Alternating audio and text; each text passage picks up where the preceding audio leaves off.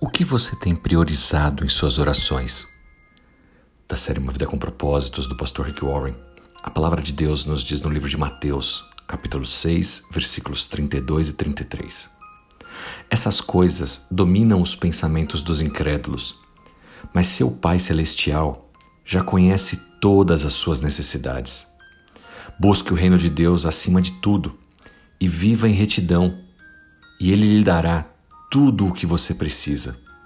Palavras do Senhor Jesus.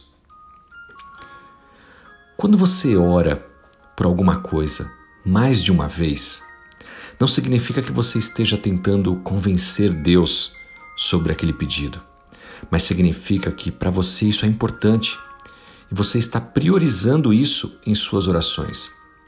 Deus já sabe tudo o que nós precisamos, mas Ele também espera que nós coloquemos as nossas petições, os nossos desejos, as nossas necessidades no altar, orando a Ele, e isso de forma persistente. A oração, de certa forma, ela testa as nossas prioridades. Se o que você deseja não vale a pena ser repetido em suas orações, talvez não seja lá uma grande prioridade na sua vida. Se você quer saber o que realmente é importante para você, é aquilo que mais te preocupa. A preocupação diz a cada um de nós o que é realmente importante nas nossas vidas. Se você se preocupa com isso, então isso é importante. Se você pensa nisso de vez em quando, talvez não seja uma prioridade. Cada vez que você começa a se preocupar com algo, você deve, na verdade, transformar isso, essa preocupação, em uma oração. Se você orasse por tudo aquilo que você se preocupava, teria muito menos com o que se preocupar. Olha que interessante. Se toda vez que nós estivéssemos preocupados com algo, nós orássemos por aquilo, nós certamente iríamos nos preocupar muito menos, porque estaríamos colocando no altar do Senhor, confiando a Deus que Ele é um Pai bom e que cuida de nós. A preocupação em si ela não muda nada, mas a oração a Deus e o poder de Deus, a graça e a sua misericórdia que vai fazer as mudanças, as transformações. Jesus disse lá no Sermão da Montanha que essas coisas, elas dominam os nossos pensamentos. Mas o Pai, Deus Pai, ele conhece a necessidade de cada um de nós. Portanto, o que nós devemos fazer?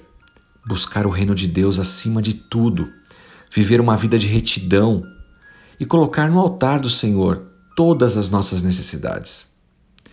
Quando as suas prioridades elas estão de acordo com a vontade de Deus para sua vida, a resposta dele sabe qual é? Sim.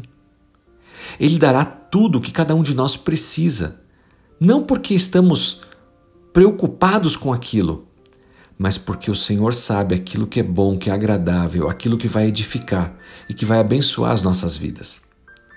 Você pode estar dizendo: eu estou esperando que Deus responda a uma oração. Você está esperando em Deus ou será que Deus é que está esperando por você? Talvez Deus esteja testando esse seu desejo, esse seu pedido, essa prioridade que você tem hoje. Será que de fato ela é bênção? Ela vai te aproximar ou vai te afastar de Deus? Pense nisso.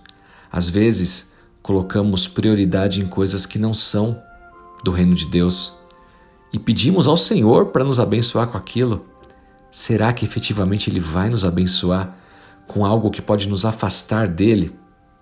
Certamente não. Que nós possamos então aprender a pedir, que nós possamos priorizar aquilo que nos leva para mais próximo do Senhor. Quando você está vivendo para Jesus, quando você está dando a sua atenção para Ele, se mantendo conectado com Ele, então você está fazendo pedidos corretos, suas prioridades estão conectadas com as prioridades de Deus. E aí então, Deus não vai reter a bênção, Ele vai abrir as portas do céu e derramar bênçãos sem medidas na sua vida.